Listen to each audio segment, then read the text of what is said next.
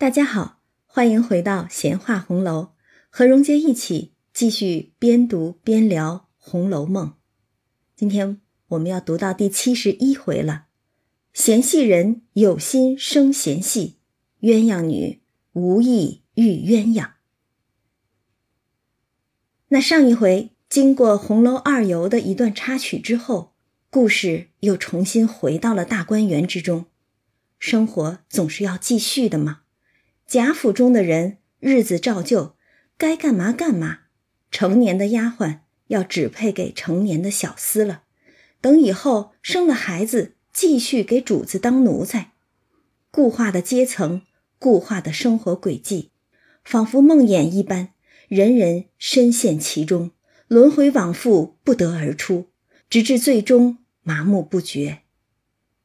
命运的车轮碾压着众生。从来不会为谁而停顿，只要还没撵着自己，又有谁会为谁多说一句话呢？也只有宝玉这样的呆子，会为了一个生命的逝去，平添种种闲愁胡恨吧。幸好还有大观园中众女孩，能在这浊世之中带给宝玉一些难得的温馨和清明。但是。连这清明，最终也将会散去的。上一回里，先是黛玉的桃花行，伤到哀音，竟似已有妖亡之意；而后众人兴致勃勃的想要中兴的诗社桃花社，也是一波三折。等终于起了社，吟咏的却是漂泊无根的柳絮。等再后来，大家一起放风筝。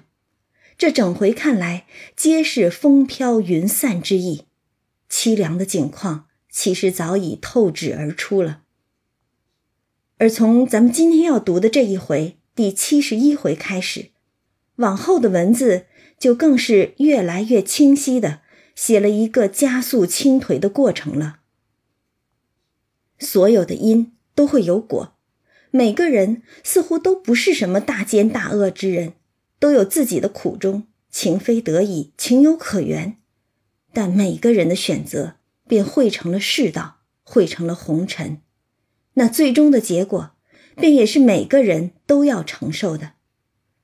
而这个世道红尘之中，每个人又都被裹挟着，束缚着。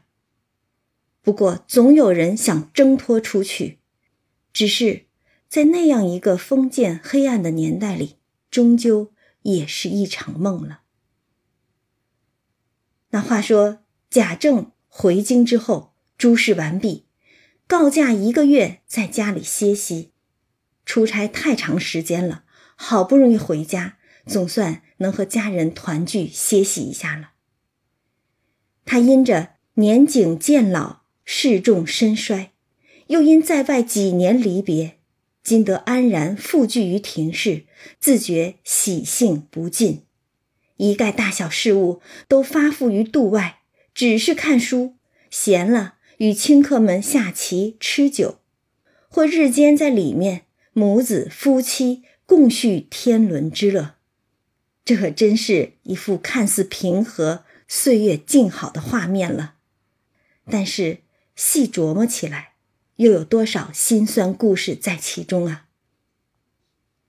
其实，如果有时间的话，咱们从书中片言之语的蛛丝马迹之中，细细反推一下贾政的一生，也真是颇令人感慨啊！谁没有过青春年少？谁不曾简单纯真？生在这样诗礼簪缨的富贵之家，贾政也一定幻想过。要做一个诗酒放诞的富贵闲人吧，就像如今宝玉那般。想当初大观园刚刚建成之时，贾政带着宝玉和一众亲客相公来了一个大观园一日游。那会儿他就对园中诸景颇为喜爱，甚至可以说是向往。到潇湘馆的时候，看见一带粉园，树影修舍。千百杆翠竹遮映，贾政当时便笑说：“若能月夜坐此窗下读书，不枉虚生一世啊！”等到去了稻香村，黄泥筑墙，杏花如火，家蔬菜花漫然无际。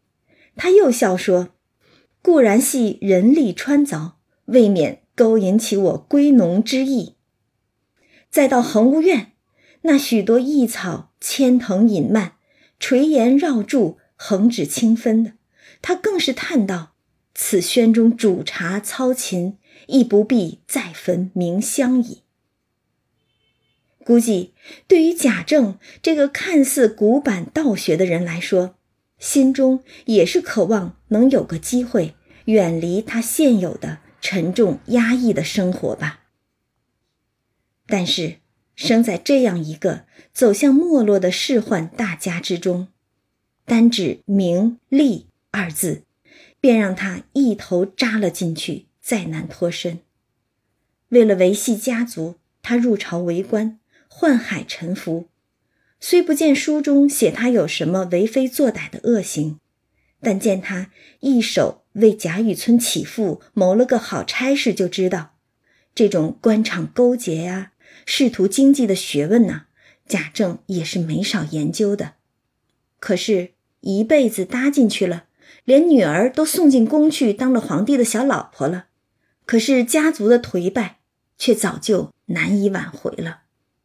而他自己也渐渐上了年纪，势重身衰了，再加上之前点了学政，出差离家多年，骨肉分别的，再多的名利，这个人也是会疲惫的吧。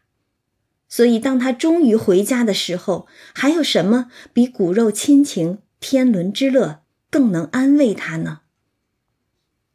正好贾政回来了。又赶上金岁八月初二日，乃贾母八旬之庆。老太太八月初二要过八十大寿了。呃，这个日期呢，其实好像有一些前后不搭了。大家还记得吧？宝玉过生日寿怡红的时候，探春曾经细数过众人的生日。那时候她说，老太太的生日应该和宝钗一样是在正月里。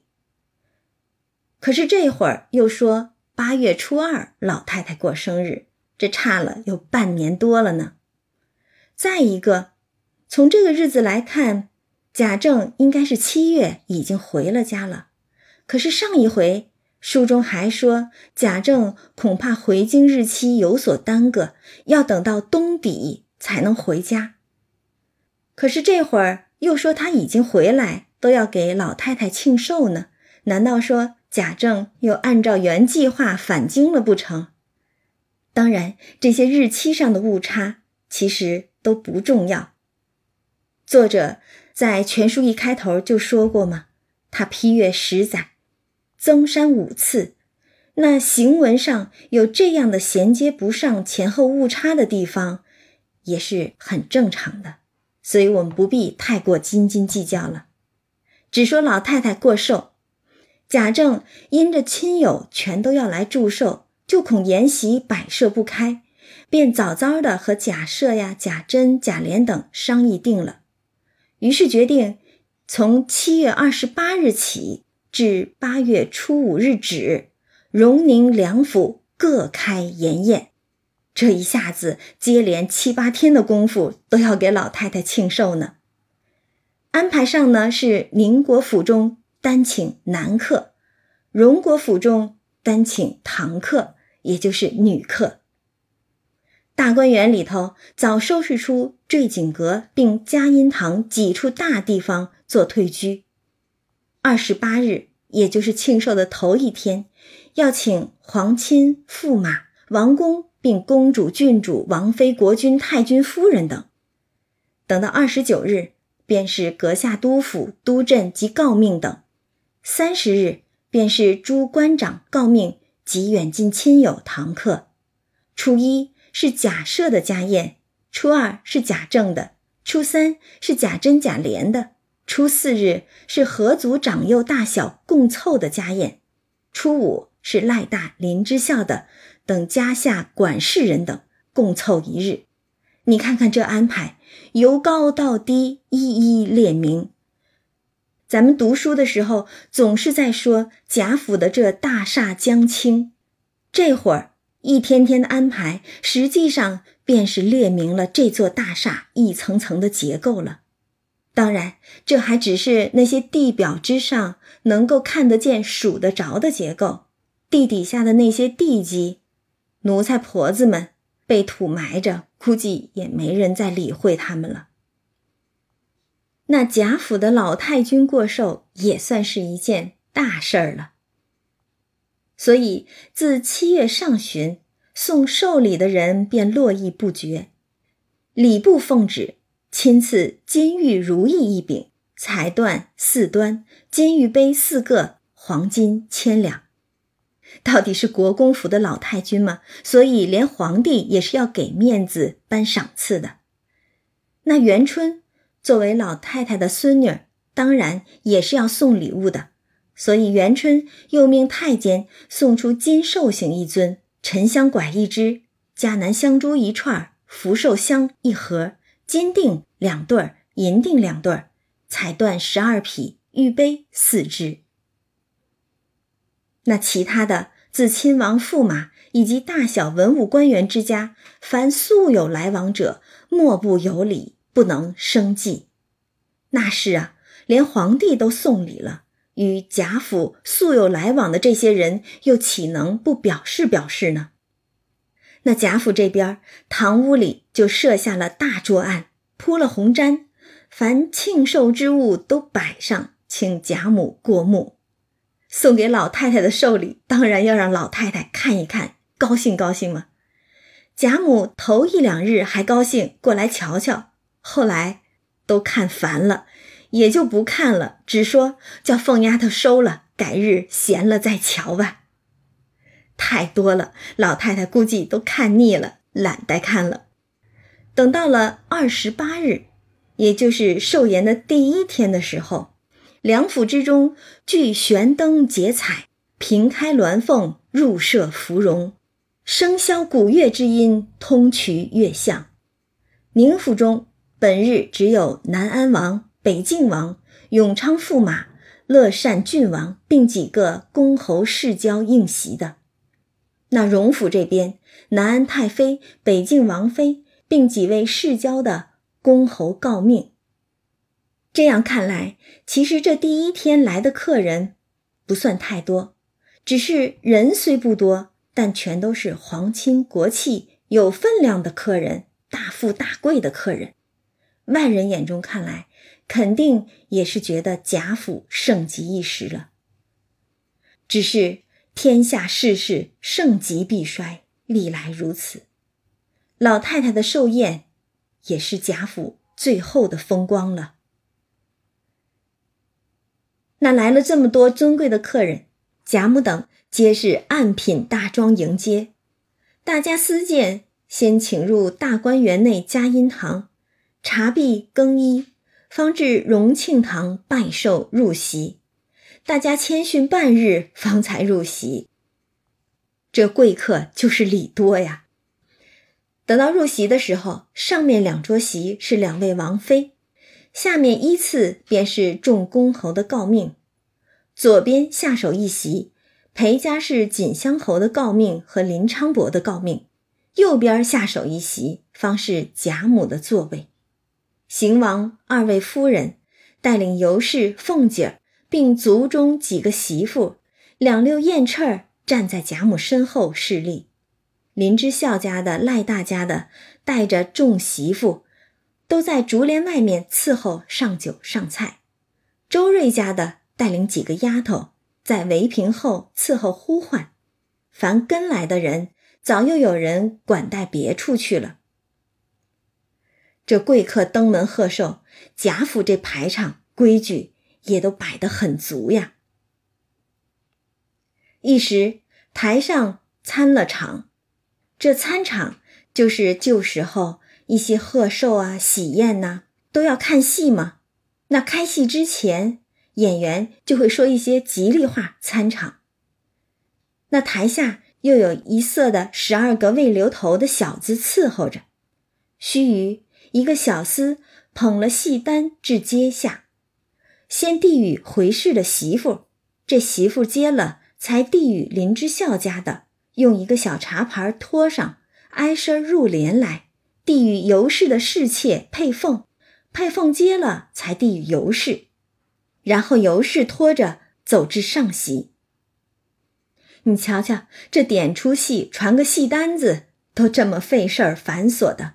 最后递与尤氏呢，是因为尤氏虽然不是咱们这本书的主角，但是她可是贾家现任的族长之妻呀，所以是由她拖着走至上席。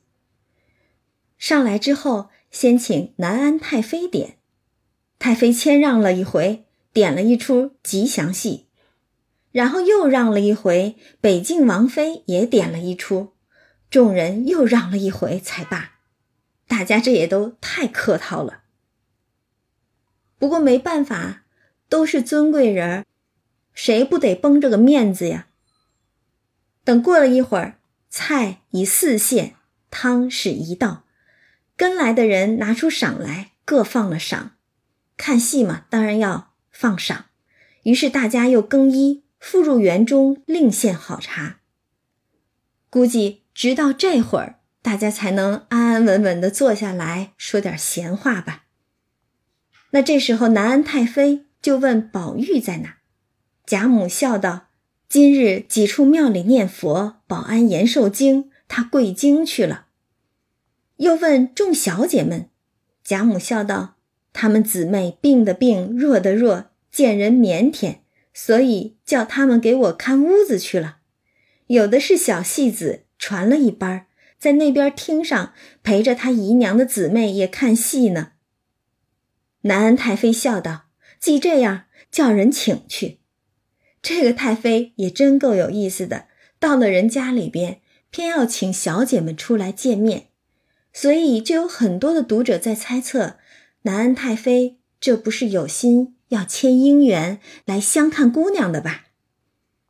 那既然南安太妃说了，贾母也只得回头命凤姐去把史、薛、林四位姑娘带来，然后又说：“再只叫你三妹妹陪着吧。”大家还记得上一回吧？王子腾的夫人要接众生男生女去家里做客，老太太王夫人也是只让探春。跟着宝黛钗他们同去的。这次南安太妃要见贾府众小姐，老太太又是只让探春与史薛林一起出来。一次还好，两次就有点意思了。想来前一阵子探春管理大观园，显露出才干来，如今也是颇入得老太太的眼了吧？当然，这么写恐怕也是在为后文做铺垫呢。而且，你听老太太这口气，再只叫你三妹妹陪着来吧。似乎贾府自己的小姐里，也就探春能拿得出手，与史薛林几位姑娘一起出来见人了。如果南安太妃真的是为了什么亲事相看姑娘而来的话，这岂不是把？二木头迎春给甩到一边去了吗？不过既然老太太已经吩咐了，凤姐也就答应着来到贾母这边屋子里。只见她姊妹们正在吃果子看戏呢，宝玉也才从庙里回来。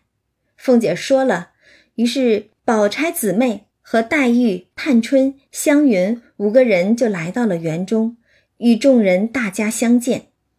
不过也就是请安、问好、让座等事。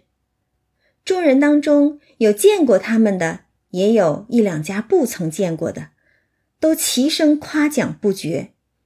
人非草木，见此数人，焉得不垂涎称妙的？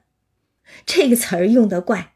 此时座上宾客可都是女眷啊，垂涎这个词儿用的真是有些诡异了。难道这些女眷还打着什么主意不成？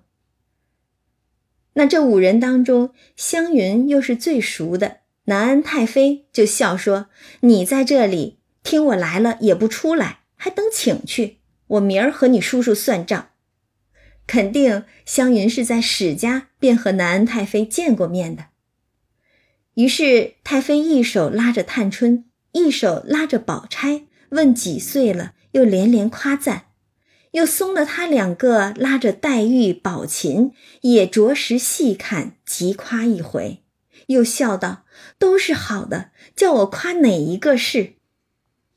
早有人将备用的礼物打点出五份来，金玉戒指各五个，香串珠五串。南安太妃笑道：“别笑话，留着赏丫头们吧。”五人忙拜谢过。北静王妃也有五样礼物，余者不必细说。等吃了茶，园中略逛了一逛，贾母等因又让入席，南安太妃便告辞，说身上不快。今日若不来，实在使不得，因此恕我竟先告别了。贾母等听说，也不便久留。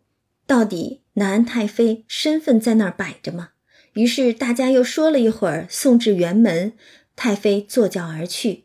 接着北静王妃也略坐了一坐，就告辞了。余者也有中席的，也有不中席的。贾母劳乏了一日。次日便不出来会人，一应都是邢王两位夫人在款待。当然，这一日来的客人也不必老太太这个寿星老亲自去款待的了。等级之分早已自然而然深入人心了。说实话，到如今其实也都没怎么变过，早就成了人情世故的一部分了。所以那些世家子弟拜寿的。只在厅上行礼，贾赦、贾政、贾珍等管带着至宁府坐席，不在话下。那这几日里，宁荣两府皆有筵席，肯定都忙得不得了。尤其接待堂客女眷是在荣府这边，所以尤氏过来帮忙，到晚间儿也就不回内府里去了。他白日待客。晚间便陪着贾母玩笑，又帮着凤姐儿料理出入的大小器皿，以及收放赏礼等事务。这其实也略可见得凤姐儿的身体尚未恢复完全，否则以凤姐儿的性格，抓尖要强的，还不要大包大揽，在这件事情上显出自己的才干来。他一定是真的不行了。才会让别人插手帮忙呢。那尤氏到了晚间的时候，就回到园里李纨的房中歇宿。这日晚上服侍过贾母的晚饭，贾母说：“你们也乏了，我也乏了，早些寻一点子吃的歇歇去吧，明儿还要起早闹呢。”尤氏答应着，就退了出来，到凤姐房里来吃饭。凤姐正在楼上看着人收送礼的围屏，只有平儿在房里给凤姐叠衣服。尤氏就问：“你们奶奶吃了饭没有？”尤氏这话看似问得很平常，但是如果细一琢磨，就会觉得她到底是有心还是无意这么问的呢？你到凤姐这儿来吃饭，却问。你们奶奶吃饭了没有？是怀疑凤姐儿已经用完了饭，没有叫她吗？平儿听了尤氏的问话，就笑道：“吃饭岂有不请奶奶去的？”平儿这话也有意思，她虽是笑着说的话，但是这话可却是硬的。他没有回答尤氏的问话，反倒是反问了回去：“吃饭岂有不请奶奶去的？”尤氏肯定也听出来平儿话中带刺儿，于是也笑道：“既这样，我别处找吃的去，饿得我受不了了。”说着就走。一见尤氏扭头就走，平儿也是回过神来了，知道自己刚才的口气太硬了，赶紧着步，忙笑道：“奶奶请回来，这里有点心，且点补一点，回来再吃饭。”但尤氏却不领他这个情了，笑道：“你们忙的这个样，我园子里和他们姐妹们闹去，一面就去了。平儿留不住，只得罢了。其实如果没有尤二姐这件事儿的话，尤氏和平儿的这些对话都很普通。但是二姐吞金自噬之后，很多的事情就已经完全改变，再也回不去她原来的样子了。二姐的事儿虽然已经没有人再提了，却到底是插在凤姐儿、尤氏，甚至是平儿心里的一根刺。尤氏欠凤姐儿和平儿一个公道，而凤姐儿欠尤氏一条人命啊！平儿的心里。估计更多的是误伤其类的伤痛吧。这人与人之间本就人心隔肚皮，没事儿还互相猜忌呢，更遑论有根刺儿扎在心里的人呢。这一回的回目说：“嫌隙人有心生嫌隙。”这家父之中心有嫌隙之人，何止一两个呢？且说尤氏。一直来到园中，只见园中正门与各处角门仍未关，有点着各色的彩灯。于是回头命小丫头叫该班的女人来。那丫头走入班房，竟没一个人影回来就回了尤氏。要说这可真是个大问题了。都这么晚了，门户大开，灯火通明，且无人看守。连该班的都不见人影，这岂不是大晚上的整个园子大敞四开，任人随意出入了？这的确是巨大的安全隐患呢。其实这也可以说是本回生嫌戏遇鸳鸯，乃至后文中抄检大观园的一个浮现了。尤氏见如此，便命传管家的女人。这丫头应了去，到门外路顶内，就是那房屋的拐角上，乃是管事的女人的议事之厅。到了这儿，只见有两个婆子分菜果吃呢。这丫头就问哪一位奶奶在这里？东府里奶奶立等一位奶奶有话吩咐。结果这两个婆子只顾分菜，又听见说是东府里的奶奶，不大在心上。那是啊，县官不如县管呢。这儿可是西府，东府的奶奶又怎么样？所以这俩婆子就回说，管家奶奶才散了。小丫头就说散了，你们家里传她去。婆子道：我们只管看屋子，不管传人。姑娘要传人，再派传人的去。这话一听，就是两个可恶的老婆子在这推卸责任呢。结果没想到，尤氏的小丫头也不是个省油的灯。那小丫头听了就说：“哎呦哎呦，这可反了！怎么你们不传去哄那新来的呢？怎么哄起我来了？素日你们不传谁传？这会子打听了踢几信儿，或是赏了哪位管家奶奶的东西，你们争着狗颠似的传去，不知谁是谁呢？莲儿奶奶要传，你们可也是这么回的？这小丫头问的也绝。”都是主子奶奶，怎么就两个态度了呢？你别看她人虽小，但是在这大家子里头，深宅大院中见的可不少，骂的也够狠够准。那两个婆子，一则吃了酒，二则也是被这个丫头接挑急了，便羞怒了，回口道：“扯你的臊！我们的事儿传与不传，不与你相干。你未曾接挑我们。”你想想，你那老子娘在那边管家爷们跟前，比我们还更会溜呢。什么清水下杂面，你吃我也见的事儿。各家门各家户，你有本事接讨你家人去，我们这边你还早呢。哼，什么叫恼羞成怒？这两个婆子便是了，被两个小丫头揭了短儿，骂成狗，当然得骂回去。结果。一溜嘴儿，把梁府里的大实话说了出来了。两边谁也别说谁，家下各色人等哪个不是偷奸耍滑的，看人下菜碟儿？而且这样的情况不但普遍，还由来已久。大家早就这样了，哪轮到你个小丫头来说三道四的？哪怕是东府奶奶又如何？个人自扫门前雪，休管他人瓦上霜。虽然都是姓贾的，那也是各门令户各过各的日子罢了，谁又管得了谁呢？这俩婆子是浑不把尤氏放眼里呀。结果尤氏的小丫头听了，把脸都气白了，就说：“好，好，这话很好。”一面就进来给尤氏回话。尤氏这会儿早已入得园来，因遇见袭人、宝琴、湘云三人同着地藏庵的两个姑子，正在说故事玩笑呢。这老太太作寿，姑子们又有事儿干，有钱赚了。尤氏就说饿了，先到怡红院，袭人端了几样荤素的点心出来给他吃。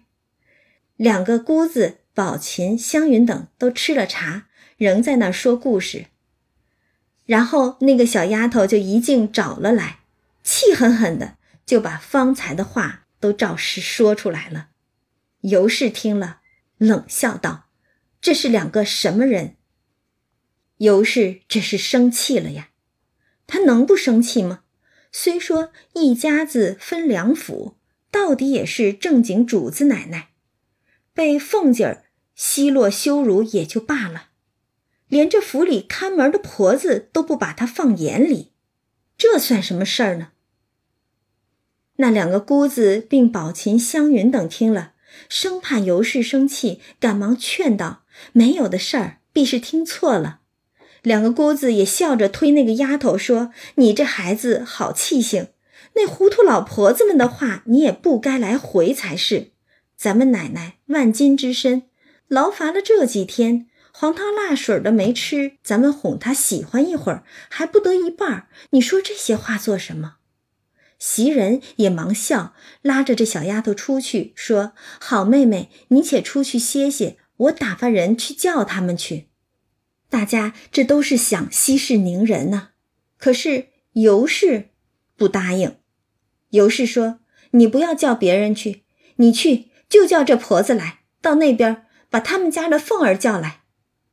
尤氏这是想把凤姐叫来，当面锣对面鼓的，现场把这件事儿给分证清楚了不成？袭人赶紧笑道：“我请去。”尤氏说：“偏不要你去。”尤氏这真是气着了。要说泥人儿还有三分土性呢，更何况尤氏好歹也是内府里的大奶奶、族长的妻子呀。就被两个婆子这样怠慢，她如何不气呢？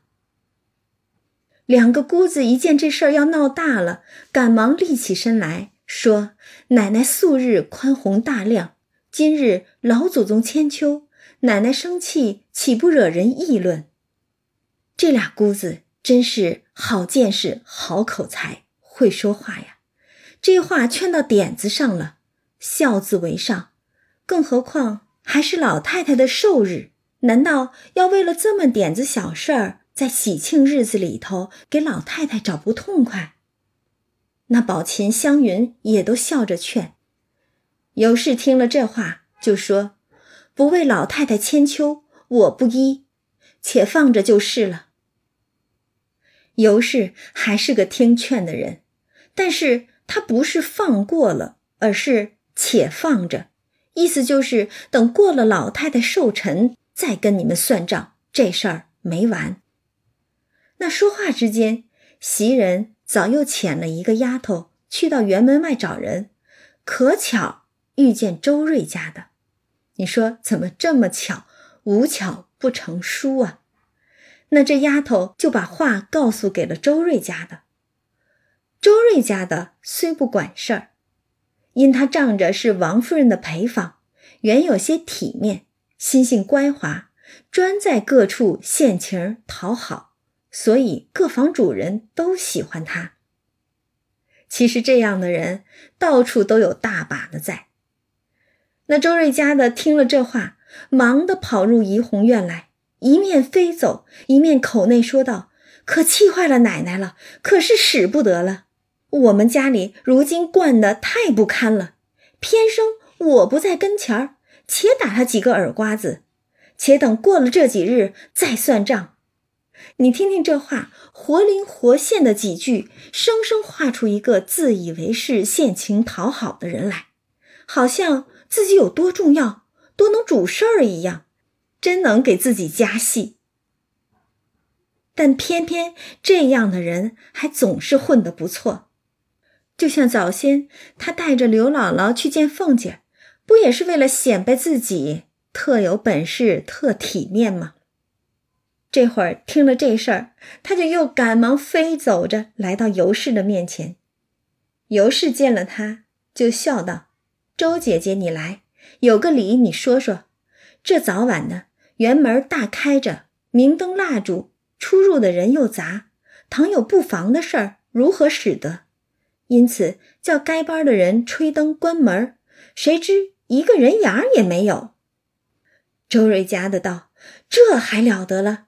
前儿二奶奶吩咐了他们了，说这几日事多人杂，一晚就关门吹灯，不是园里的人不许放进去。今儿就没了人，这事儿过几日必要打几个才好。”尤氏又把小丫头告诉的话说了一遍。周瑞家的说：“奶奶不要生气，等过了事儿，我告诉管事儿的，打他个臭死。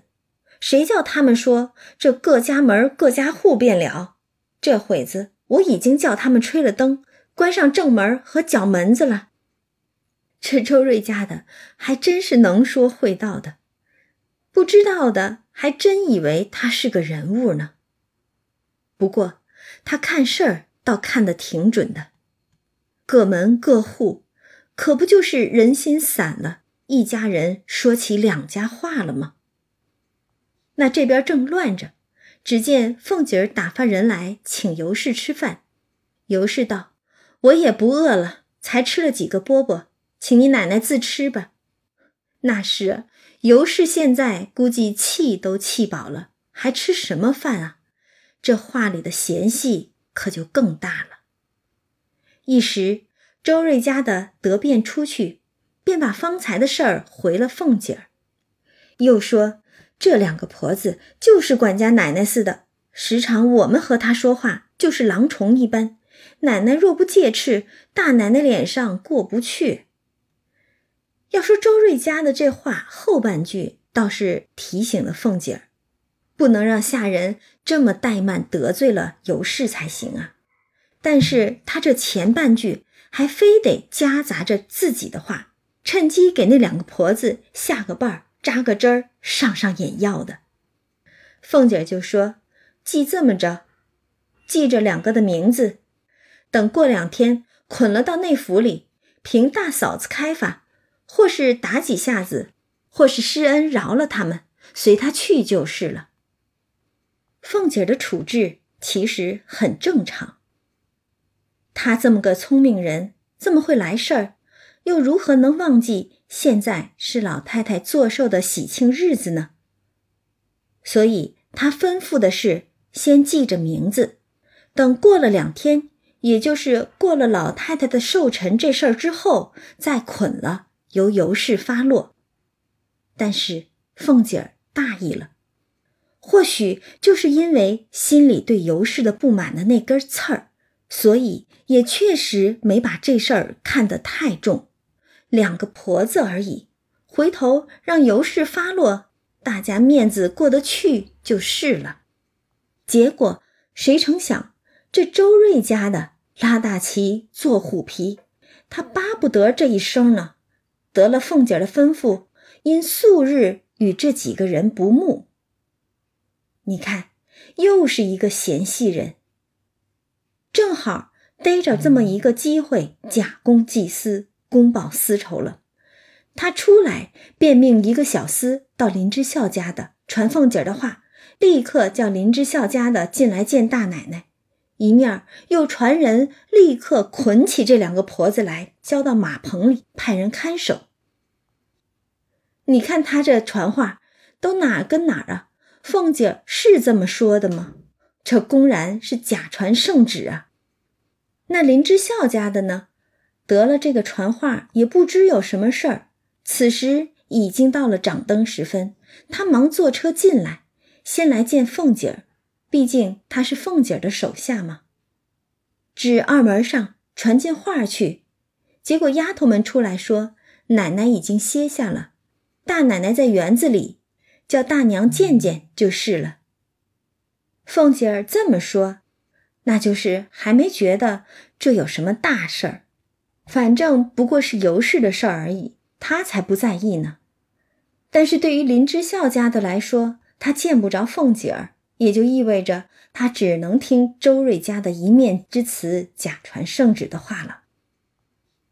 那林之孝家的进了园子来，到稻香村，丫头们回进去，尤氏听了反过意不去，忙唤进来，笑道：“我不过为找人找不着，因问你，既去了也不是什么大事儿，谁又把你叫进来？”倒叫你白跑一趟，不大的事儿已经撂开手了。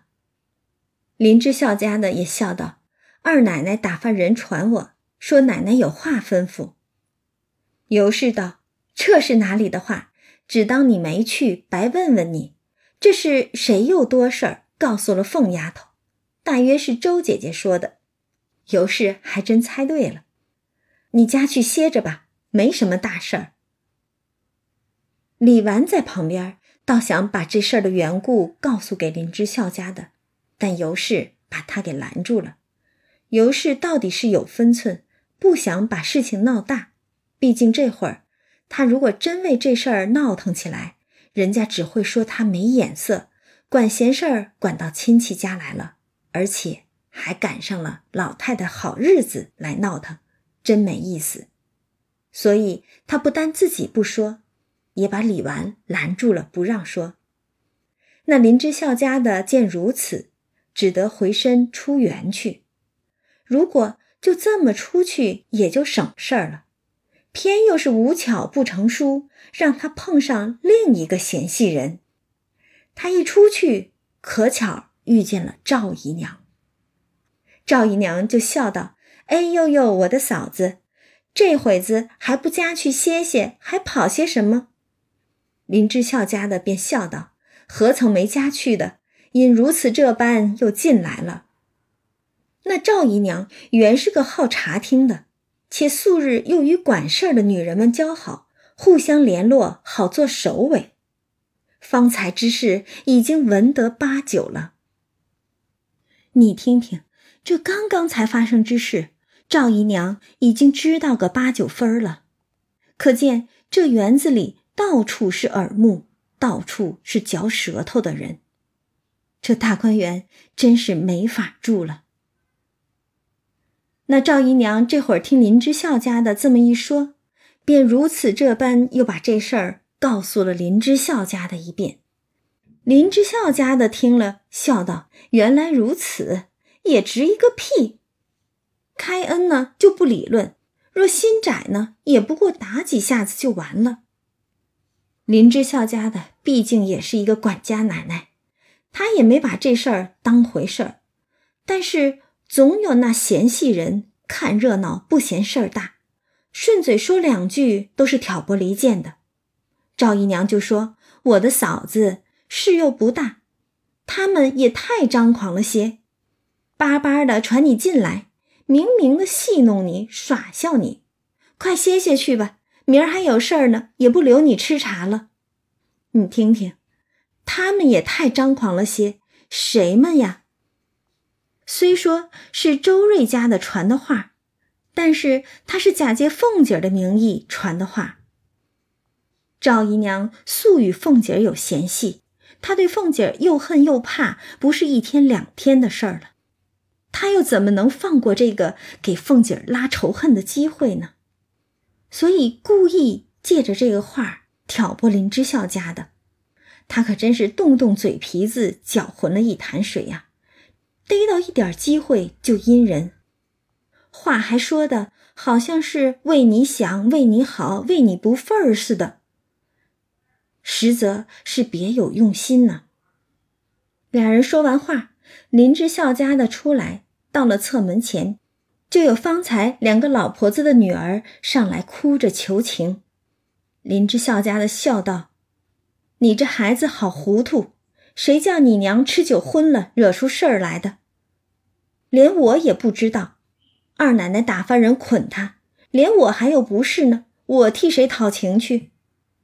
也是呀，按照现在的话来说，林之孝家的她是管家娘子，那底下的婆子们犯错，她也是有管理不善的连带责任呀。这会儿讨情，那岂不是自己往枪口上撞吗？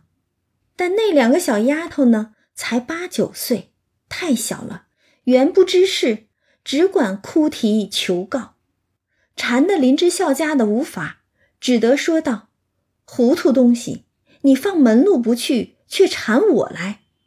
你姐姐献给了那边大太太的陪房费大娘的儿子，你过去告诉你姐姐，叫亲家娘求大太太，什么完不了的事儿。”林之孝家的这就是实在被缠的没法了，于是给这两个小丫头指条明路。